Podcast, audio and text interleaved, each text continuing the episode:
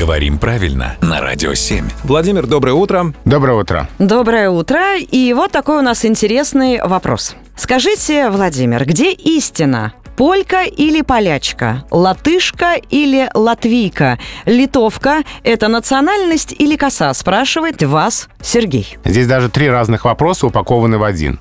По поводу полька-полячка. Полячка – старое название, старое слово, полька – новое.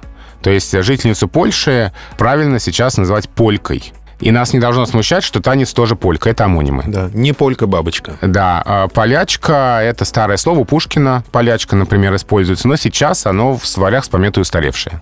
По поводу латышки-латвийки, здесь разница гражданства или национальность. Латвийцы — это жители Латвии. Латыши — это нация, народ. Соответственно, латышка это национальность.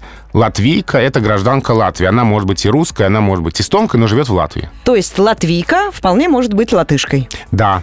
А по поводу литовки, а, это тоже амонимы. Как полька, жительница Польши, и полька-танец, точно так же литовка — это и жительница Литвы, это женская клитовец, и в народно-разговорной речи коса с длинной прямой рукоятью. И то литовка, и это литовка. Но главное теперь все это запомнить раз и навсегда. Ну а если забыли в словарь взглянуть? Или можно спросить у Владимира Пахомова. Да, конечно, мы с нетерпением ждем ваших писем а, непосредственно к нам сюда на сайт radio7.ru. Там сверху справа есть конвертик, в том числе и для этого.